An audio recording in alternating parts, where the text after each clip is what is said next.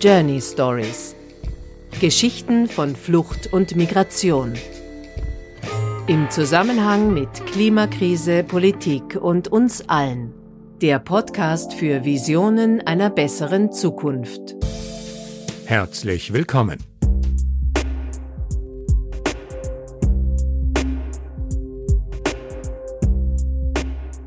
Wir erzählen hier Geschichten von globaler Flucht und Migration und wie beides lokal für uns spürbar wird.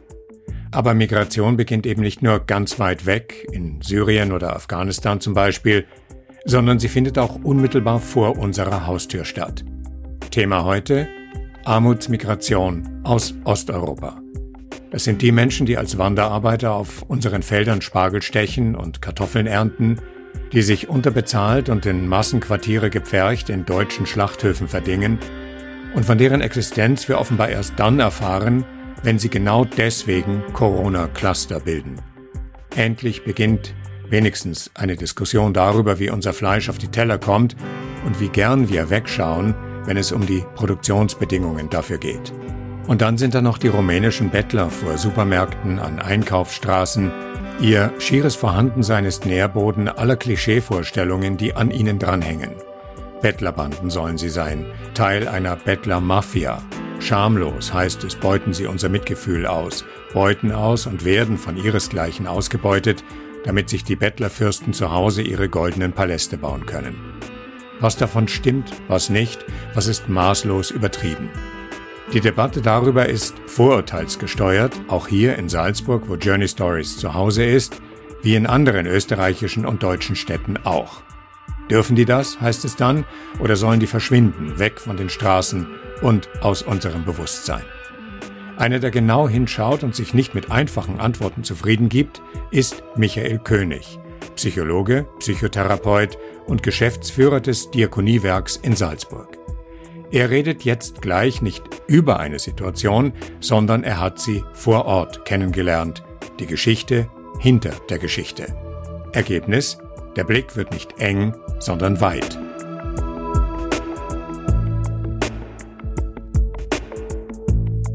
Fangen wir doch zum Beginn mal vor der eigenen Haustür an, also hier in Salzburg, wo wir miteinander sprechen. Wie viele der Bettler, deren Anwesenheit in dieser Stadt immer wieder heiß diskutiert wird. Stichwort Bettelmafia. Wie viele der hier anwesenden Bettler sind eigentlich rumänische Roma? Von den circa 80 bis 120 Menschen, die in Salzburg betteln, kommt ein sehr großer Teil aus Rumänien. Wir schätzen, dass es äh, zurzeit etwa 80, 90 Prozent sind. Einige kommen auch aus Slowakei, vielleicht Ungarn. Dieser Prozentsatz ist es ungefähr, die aus äh, Rumänien kommen und davon ist wiederum der ganz überwiegende Prozentsatz, die zur Ethnie der Roma gehören. Und diesen Menschen hängt, ob sie es nun wollen oder nicht, ein scheinbar unausrottbares Stigma an, nämlich dass sie nicht nur Bettler sind, die versuchen, in irgendeiner Form über die Runden zu kommen, sondern dass sie einer ausbeutenden und ausgebeuteten Bettlermafia angehören. Ist das so? Wir haben in Salzburg für dieses Vorurteil, für, diese, für dieses Bild überhaupt keine Belege. Und genau bei diesem Thema gilt es jetzt dann in die Differenzierung zu gehen. Ich bin 2014 das erste Mal nach Rumänien gereist, habe mir Telefonnummern von hier und Adressen von hier bettelnden Menschen besorgt, nachdem damals die sogenannte Bettler-Diskussion richtig aufgekocht ist und genau diese äh, Meinungen verbreitet wurden und habe mir gedacht, jetzt will ich selber wissen und, und äh, fahre nach Rumänien. Ich habe dann diese Menschen tatsächlich in ihren Häusern angetroffen, das war im Sommer während eines Hochwassers und fand mich wieder in Slums stehend. Also nicht in verarmten Siedlungen, sondern in Slums. Und ich kenne Slums in Südafrika, ich war in, derartigen Slums, das war noch schlimmer, was ich hier gesehen habe. Ich habe dort viele Gespräche geführt, in Paulask in Südrumänien, mit dem dortigen Polizeichef, mit den Bürgermeistern der zwei Gemeinden, wo dieses Tal, das Tal Paulask ist so 10 Kilometer, 15 Kilometer lang. Zu diesen beiden Gemeinden gehören Teile dieses Tals. Und da ist eine völlige Transparenz über diese Menschen Der Polizeichef äh, kennt die Leute, die wissen, wie sie hierher kommen. Da gibt's teilweise selbst organisierte Kleinbusse oder sie kommen mit den Nachtlinien, die man heute ja sehr billig buchen kann, durch ganz Europa. Äh, sie schauen darauf, dass die Kinder nicht mitkommen. Das ist, ist auch so. Es gibt ja ganz wenige bettelnde Menschen, die mal, äh, wo ein Kleinkind dabei ist und das wird dann eh äh, entsprechend von der Polizeibehörde hier in Salzburg verfolgt. Und dann war klar für mich, wie ich in diesen Behausungen war, das sind einfach verarmte Menschen und sonst nichts. Und sie sind nicht nur verarmte Menschen, sondern sie gehören ja noch einer besonders ausgegrenzten, unterdrückten und oft genug verachteten Minderheit an. So ist es. Die Roma-Ethnie in Europa ist die größte Minderheit und in meiner Sichtweise die einzige Minderheit, wo die Dazugehörigkeit mit ein bisschen einem negativen Nimbus verbunden ist. Also man sagt stolz, ich bin Franzose oder ich bin Italienerin, aber ich kenne wenige, die stolz sagen, ich bin Roma. Ich habe mittlerweile welche kennengelernt, die stolz sagen, ich bin Zigeuner, ich bin Zigani. Da wird's ja dann ganz differenziert, wenn man noch viele Gespräche in Rumänien, auch in Bulgarien geführt, da gibt's ja welche, die, die, die sagen, wir sind die Roma und das sind die Zigeuner. Dann gibt's welche, die sagen, wir sind die Zigani und das sind die Roma. Also das geht quer durch. Da, Zigeuner ist nicht nur ein, ein, ein Schimpfwort oder ein negativ konnotiertes Wort, Vielleicht noch ein Satz. Ich war heuer in Bulgarien, in Plovdiv, Kulturhauptstadt 2019. Äh, dort existierte das größte europäische Roma-Ghetto mit 60.000 Bewohnerinnen und Bewohnern. Ähnliche Verhältnisse wie in ganz Südosteuropa. Also man fährt zwei Kilometer an die Peripherie, dann bricht der Stadtkern ab, der mitteleuropäisches Wohlstandsniveau hat und man steht plötzlich in diesen verarmten Siedlungen und die, die gehen über ins Slums. Dort haben wir sehr wohl das Thema, dass äh, Drogenhandel dort ist, dass Kriminalität gibt, dass Ausbeutung gibt, dass Prostitution gibt. Da gibt es viele Hinweise, dass es natürlich auch Schlepper gibt, die äh, daran verdienen, dass sie diese Leute nach Westeuropa bringen. Zum Betteln? Dafür habe ich keine Hinweise. Wir wissen, dass aus Plovdiv in, in groß, größeren deutschen Städten Menschen hinkommen, die dann in, in ausrangierten äh, Plattenbauten leben, da verdienen Leute mit. Dortmund zum Beispiel ist eine dieser Städte. Also das gibt's, da soll man auch nicht naiv sein. Das ist auch aus der Armutsforschung bekannt, dass überall dort, wo ganz große Armut ist, auch die Gefahr, dass die Leute in ein kriminelles, in, in kriminelle Handlungen hineinschlittern, weil sie, weil sie nichts zum Leben haben, das gibt's in Salzburg, hat weder die Polizei von Salzburg noch die NGOs oder sonst jemand irgendwelche Hinweise, dass hinter den Menschen, die auf unseren Straßen in Salzburg betteln, eine Mafia oder eine ausbeutende Organisation steht. Warum ist das in Plovdiv anders als in den Städten, die du in Rumänien kennst und besucht hast? Ich glaube, das hat was mit der Größe zu tun. Stoliponovo, dieser Stadtteil, äh, von dem ich hier in Plovdiv spreche, hat 60.000 äh, Einwohnerinnen und Einwohner. Das ist, eine, ist ein Stadtviertel. Und da haben wir ganz andere, nämlich völlig unübersichtliche Strukturen auch der sozialen Organisation. Da wird man gewarnt, wenn man hineingeht, wenn man dann in, in, in Plovdiv den Leuten erzählt, dass wir drin waren, die, äh, die, die schlagen die Hände über den Kopf zusammen. Man kann sich dort aber ganz normal bewegen, aber das ist immer auch die Angst, die man vor dem Fremden hat. In Paulaska zum Beispiel, das ist eine ländliche Region, das ist viel kleinräumiger. Da ist es wie bei uns, dass man schnell weiß, ist da irgendwas im Gange, passt da was nicht, man kennt die Familien, man kennt die Kinder, die sind den Behörden bekannt und das ist der Unterschied. Das heißt, man könnte sagen, es ist für Schlepper weitgehend uninteressant, weil dort kein Geld zu verdienen ist, also müssen die Leute sich selber organisieren. Ja, so kann man das, so kann man das sehen und äh, man muss sagen, zu diesen 100 bettelnden Menschen, das ist wahrscheinlich die bestobservierte Bevölkerungsgruppe von Salzburg. Wenn es da wirklich ein kriminelles Netzwerk, ein ausbeuterisches Netzwerk im Hintergrund gäbe, das, das wäre längst aufgetaucht im, im Wissen der Exekutive von Salzburg oder der NGOs etc. Warum ist dann diese Ablehnung diesen Menschen gegenüber so nachhaltig wirksam und so tief verankert? Ich glaube, da muss man weit in die Geschichte zurückgehen. Im Nachklang zum Dreißigjährigen Krieg hat es eine bittere Armut in Mitteleuropa gegeben, auch hier in Salzburg. Der größte Massenmord an bettelnden Menschen, und das ist äh, wenig bekannt, in Europa hat in Salzburg stattgefunden. Bei den sogenannten Hexenprozessen von Dezember 1676 bis Frühjahr 1678 äh, sind 109 bettelnde Menschen, Kleinkinder bis ältere Menschen unter der Genehmigung und Obhut von Fürst Erzbischof Max Gandolf ermordet worden, verbrannt worden, unter fadenscheinigen Argumenten. Was ich damit sagen will, überall dort, wo wirtschaftliche Brüche in der Gesellschaft passieren, äh, taucht Not auf und zu betteln ist, ist die letzte Stufe der Bewältigung, um nicht zu verhungern. Das ist aber was sehr Bedrohliches. Im Grunde steckt uns kollektiv ja die Not nur in unseren Knochen. Wir haben ja nur Erzählungen von unseren Großvätern, Großmüttern, die bittere Not litten, gehungert haben.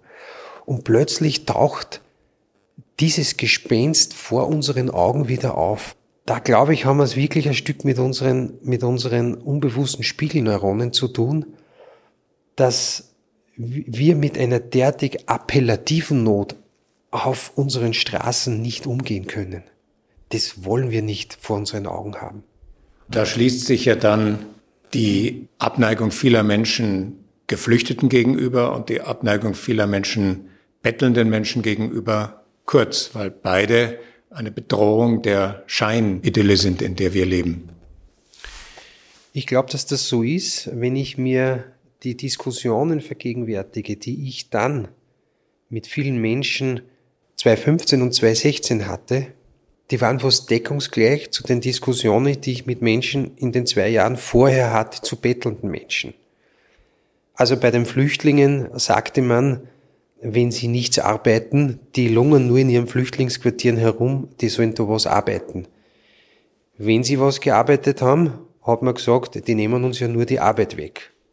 Und bei den bettelnden Menschen äh, habe ich Diskussionen geführt, dass der eine mir sehr verbundene Freund sagte, er kriegt so eine Wut, wenn er diese Menschen auf der Straße bei Regen sitzen sieht, betteln. Der andere sagt, das ist doch die Höhe, jetzt hat er einen bettelnden Menschen gesehen, der auf einem Sessel gesessen ist. Und der dritte sagt, die Hand strecken es auch noch aus. Das macht mich ganz wütend. Das selbe Argumentationssujet, und auf das will ich hinaus, ist, wenn ich etwas gegen einen Menschen habe, aus welchen Gründen immer, weil er mich bedroht, weil ich nicht in meinem Blickwinkel haben will, dann werde ich ihm jedes Verhalten zum Vorwurf machen. Der kann es gar nicht richtig machen. Also was ist die richtige Pose des bettelnden Menschen? Soll er sitzen? Also am Sessel soll er nicht sitzen. Das wäre der Höhepunkt. Stehen passt auch nicht. Liegen soll er auch nicht. Die Hände soll er nicht ausstrecken da zeigt sich ja, das Problem ist ja nicht seine, seine Haltung, seine Pose, sondern dass mich das stört, dass der überhaupt in diesem Umfeld ist. Und ich glaube, es ist nicht zufällig, dass diese Diskussion zu bettelnden Menschen damals in Salzburg so hochgeschossen ist. Ich glaube, Salzburg ist schon sowas wie, wie, wie die Prinzessin der europäischen Städte. Und plötzlich taucht am Hof der Prinzessin der Bettler auf. Den haben wir ja aus unserer Inszenierung der Stadt äh, irgendwie draußen lassen. Und ich finde es ja beachtenswert, dass uns dann in einem sehr mühsamen, auch konfliktären Prozess zumindest gelungen ist, dass wir am Hof dieser Prinzessin jetzt auch eine Form gefunden haben, dass diese paar bettelnden Menschen auch bei uns sein können. Das sei für alle, die mit Salzburg weniger vertraut sind, mit den Umständen hier ein bisschen erklärt. Man hat jetzt Zonen eingerichtet, wenn wir mal bei der Idee eines Palastes bleiben, Nebengänge, Seitengänge, etwas abgeschottete Gegenden dieser Palastregion, in denen sich die Bettelnden jetzt aufhalten dürfen. Ja, so ist es und ich glaube, das ist auch okay so, wenn man sieht, dass es eine bestimmte psychologische Überlastung der Bevölkerung gibt. Dann kann man sagen, wir kämpfen gegen die Überlastung an, aber es wird nichts an dem ändern, dass sich die Situation auflädt. Also haben dann viele Menschen gesagt, versuchen wir einen Weg zu gehen, dass wir das auch akzeptieren, dass es gewisse Plätze, Zonen gibt, wo diese Menschen betteln können, wenn es dazu beiträgt, dass sich etwas entspannt. Zusätzlich natürlich muss man sagen, haben wir hier in Salzburg in den letzten drei Jahren ein umfassendes Sozialpaket umgesetzt. Es gibt einen Streetworker, es gibt eine Notschlafstelle, einen Virgilbus, das ist eine medizinische Basisversorgung für diese bettelnden Menschen, so dass sie das auch deutlich entspannt hat. In einer, in der evangelischen Christuskirche, gab es eine lange, heftige Diskussion im, im, äh, in der Kirchenleitung, wie man mit diesen Menschen umgehen soll. Und die haben aus meiner Sicht die kreativste Lösung gefunden. Es werden jeden Sonntag vor dem Gottesdienst, ich glaube, vier Plätze sind es verlost unter den bettelnden Menschen, die, die kommen. Und die vier dürfen sich auf einen Sessel setzen und können dann beim Kircheneingang beziehungsweise am Ende des Gottesdienstes dort sitzen, bekommen dann auch entsprechende Spenden, wenn das die Kirchenbesucher wollen und werden dann auch zum Kaffee eingeladen. Also auch da ist eine gewisse Kontingentierung. Aber ich finde es nur immer bessere Lösung, wie zu sagen, man will die überhaupt nicht haben. Auch ein würdevolles, schönes Zeichen. Ihr braucht nicht am Boden sitzen. Wir, wir, wir, ihr dürft auf Augenhöhe mit uns sitzen. Der entscheidende Punkt im Betteln besteht ja darin, dass man nicht für sich selber, jedenfalls meist nicht nur für sich selber, sondern für Menschen bettelt, die zu Hause geblieben sind. Kinder zum Beispiel, Angehörige. Das heißt, es gibt ja eine Reisetätigkeit hin und her. Und ein Grund, warum wir heute hier zusammensitzen, besteht darin, dass du diese Strecke mit den Menschen dorthin, wo sie herkommen, gereist bist. Was hast du denn dort erlebt? Welche Bilder drängen sich dir in der Erinnerung auf, die du in dir bewahrt hast? Für mich ist mit dieser ersten Reise ein ganz neues Tor von Europa aufgegangen, das ich vorher nicht kannte. In Wahrheit war für mich Europa vorher Berlin und München und, und, und Venedig und Paris und London und also diese Orientierung in Westeuropa. Dieses Südosteuropa ist so ein, ein spannender Teil von Europa, den, den wir viel zu wenig wahrnehmen. Natürlich sieht man da diese Slumsiedlungen, die einem tief betroffen machen. Aber das ist nur ein Teil von Rumänien. Rumänien ist nicht das Armenhaus von Europa. Rumänien ist auch ein Land mit unglaublich engagierten Menschen, die uns zeigen, wie man auch in schwierigen Situationen leben und überleben kann. Und es ist an dem Spruch was dran, je ärmer die Menschen sind, desto gastfreundlicher sind sie. Ich bin in diesen Hütten dieser Menschen, diesen Behausungen gesessen und die haben uns bewirtet das würde ein Monatsgehalt in Österreich bedeuten. Eine Großzügigkeit, eine Herzlichkeit, die ich da erlebe. Aber das heißt nicht, äh, bettelnde Menschen oder arme Menschen sind glückliche Menschen, das wäre auch schon wieder ein, ein falsches Bild. Ich habe Menschen kennengelernt und lerne sie immer wieder kennen, die, die nicht aufgeben. Das muss man sich mal vorstellen. In Rumänien, äh, das gleiche im Baltikum übrigens wie in Bulgarien, aber in Rumänien sind in den letzten 25 Jahren zwei Millionen Menschen dauerhaft weggegangen. Wir erleben nach wie vor ein Weggehen der Bildungsschicht. Viel tausende Ärztinnen und Ärzte sind weggegangen.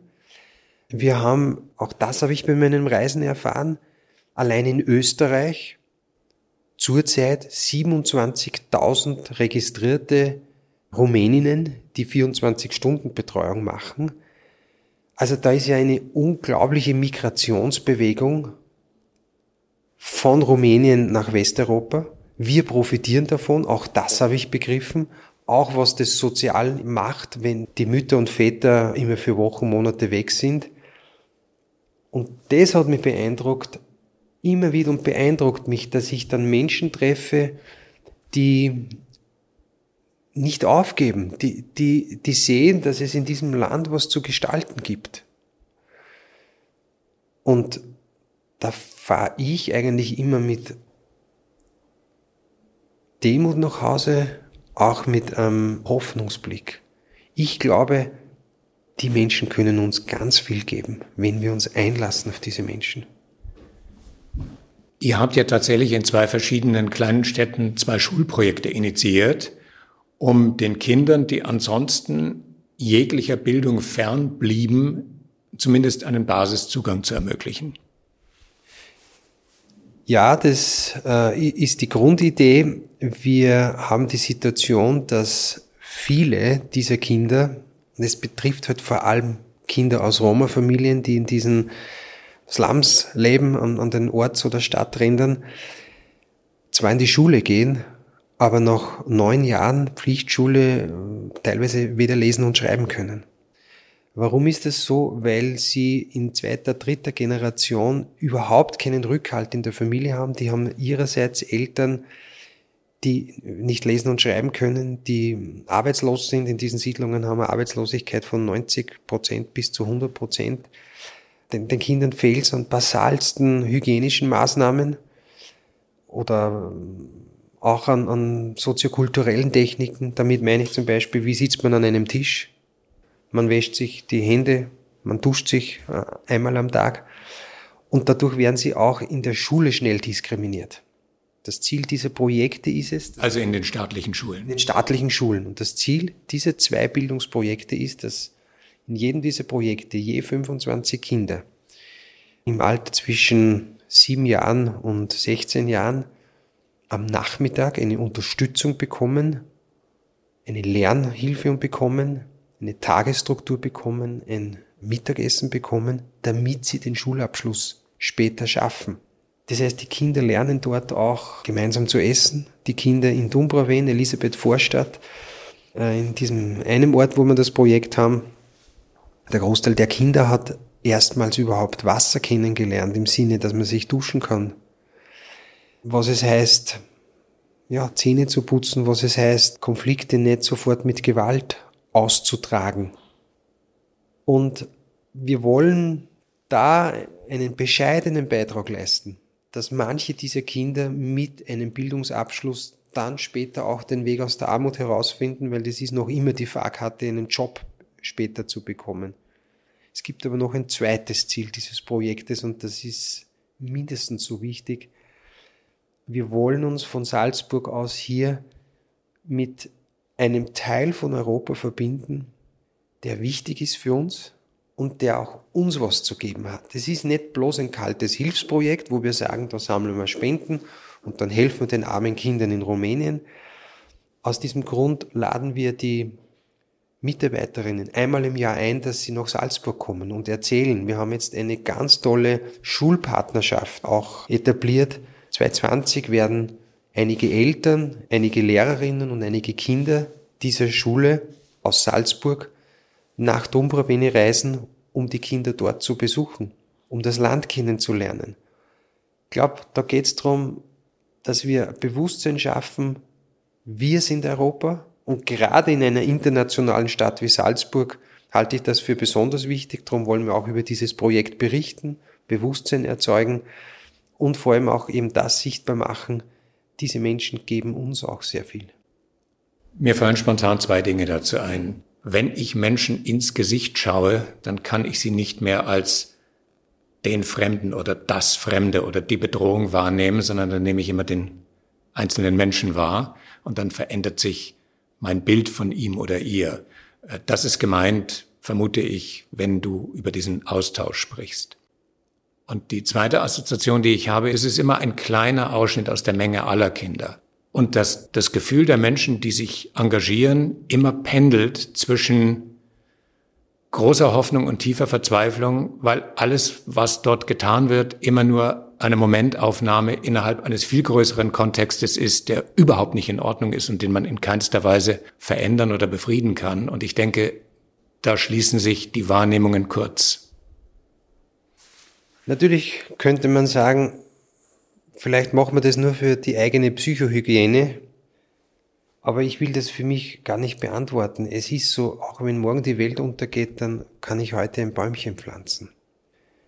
Wir haben auch getrieben durch die sozialen Medien und durch die Digitalisierung eine unglaubliche Ausbreitung von negativen Nachrichten.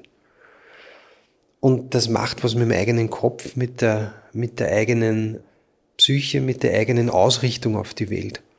Ich erlebe, dass gerade bei so konkreten Projekten genau diese Pendelbewegung drinnen ist, dass man manchmal denke, das bringt doch eh alles nichts. Was sollen wir 25 Kindern helfen oder 50 Kindern bei den zwei Projekten? Und gleichzeitig wieder dann auch äh, macht man die Erfahrung, ja, hier, hier ist etwas möglich zu tun, wo, wo zumindest einigen Menschen wirklich Hoffnung für ihr Leben gegeben werden kann. Mir fällt gerade ein wunderschöner Satz in dem äh, Roman von Valerie Fritsch ein, die da schreibt, das Fremdsein habe ich nicht auf meinen Reisen kennengelernt, sondern in den Gesichtern der anderen abgelesen, wenn ich wiedergekommen bin.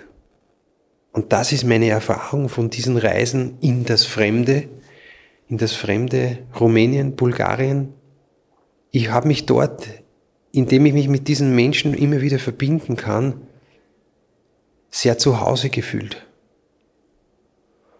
Und komme dann nach Hause und führe hier manche Diskussionen mit Menschen, wo ich mich dann sehr fremd fühle, weil mir diese Wertewelt oder dieses Menschenbild oder diese Abschottungstendenz einfach befremdlich ist. Also diese Pendelbewegung, sich auf das Fremde einzulassen, die ist für jeden Menschen, glaube ich, eine Lebensübung über die ganze Lebensspanne hinaus. Das ist für mich genauso. Also ich, ich gehöre genauso zu den Menschen, die, die, die Angst immer wieder haben oder, oder Vorbehalte vor dem Unbekannten, vor dem Fremden. Und wenn man es reflektiert, kann man dann auch entsprechend umgehen damit. Was mich sehr beeindruckt hat bei meinen Gesprächen vor Ort in Samos ist, dass die Gruppe von Menschen, die sich um Kinder kümmert, mit denen habe ich ähnlich gesprochen, wie wir beide jetzt miteinander. Der hat mir gesagt, wenn auch nur momentweise positive Erlebnisse in den Kindern erzeugt werden können, wenn die einen Moment lang frei, wild und Kind sein dürfen. Und später, wo auch immer sie hinkommen und wie auch immer sie dort ankommen, dann gibt es Forschungsergebnisse, die sagen, dass wenn ich in die Traumata zurückgehe und diesen einen Moment darin entdecke, wo es mir gut gegangen ist, dann kann ich von da weg meine, meine Identität aufbauen, dann kann ich von da weg aufbauen, ich bestehe nicht nur aus erlittenen Traumata, sondern da gibt es Momente, wo sozusagen die Saat für etwas anderes gesät wurde. Und das begleitet mich dann für den Rest meines Lebens. Das heißt, seine Argumentation war die, es mag der Tropfen auf den heißen Stein sein, aber was für ein wichtiger Tropfen. Das ist genau das, was wir nicht nur aus der Traumaforschung wissen, sondern aus der gesamten Entwicklungspsychologie. Wir haben ja früher eher defizitorientiert Entwicklungsgenesen von Menschen angesehen.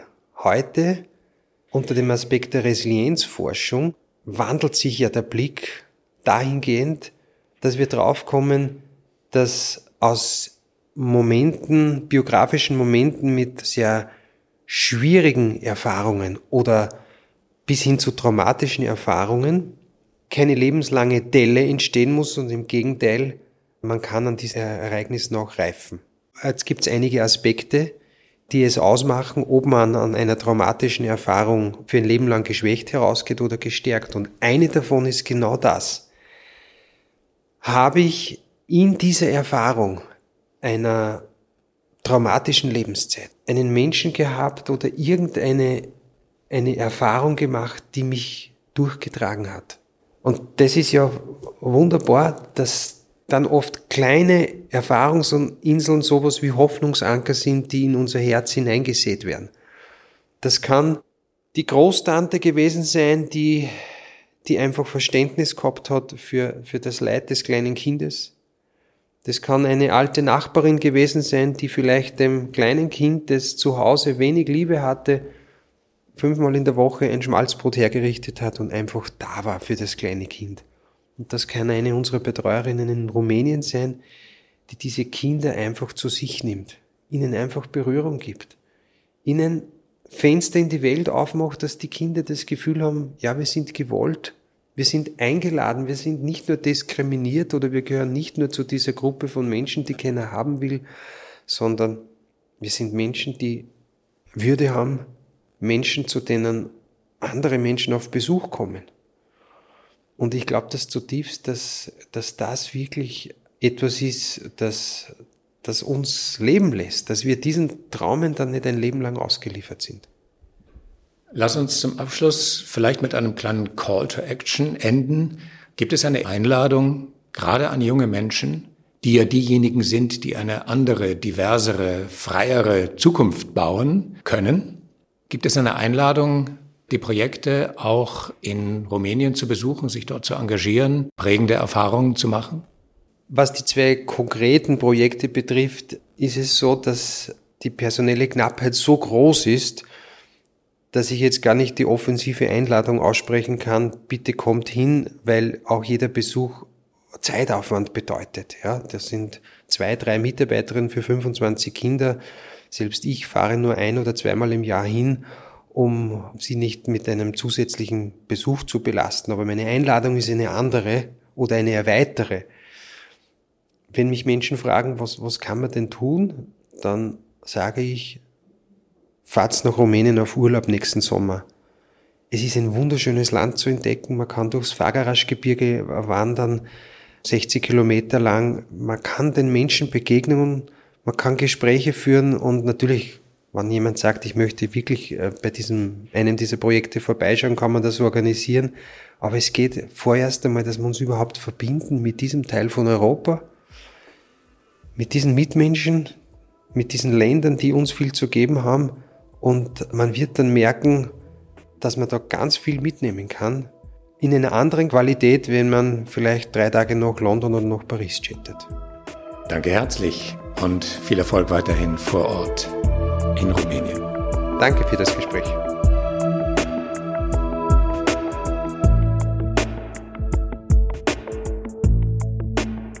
Darum geht's. Ein empathischer Blick auf komplizierte Zusammenhänge macht diese Zusammenhänge nicht weniger kompliziert, das ist nun mal so, aber die Perspektive ist weniger vereinfachend und sie wird weniger eindimensional. Und das tut in dieser immer wieder emotional aufgeladenen Migrationsdebatte gut. Das Projekt der Diakonie in Rumänien wird unterstützt unter anderem von Caritas und Rotem Kreuz in Salzburg und es ist zunächst auf acht Jahre angelegt. Näheres dazu in den Show Notes. Die Musik heute war der 128 Tageswing Groove von Javelinis, Breath Deep, Breath Clear von Siobhan D und My Flaming Heart von Wired Ant. Bis dann. Journey Stories. Der Podcast für Visionen einer besseren Zukunft.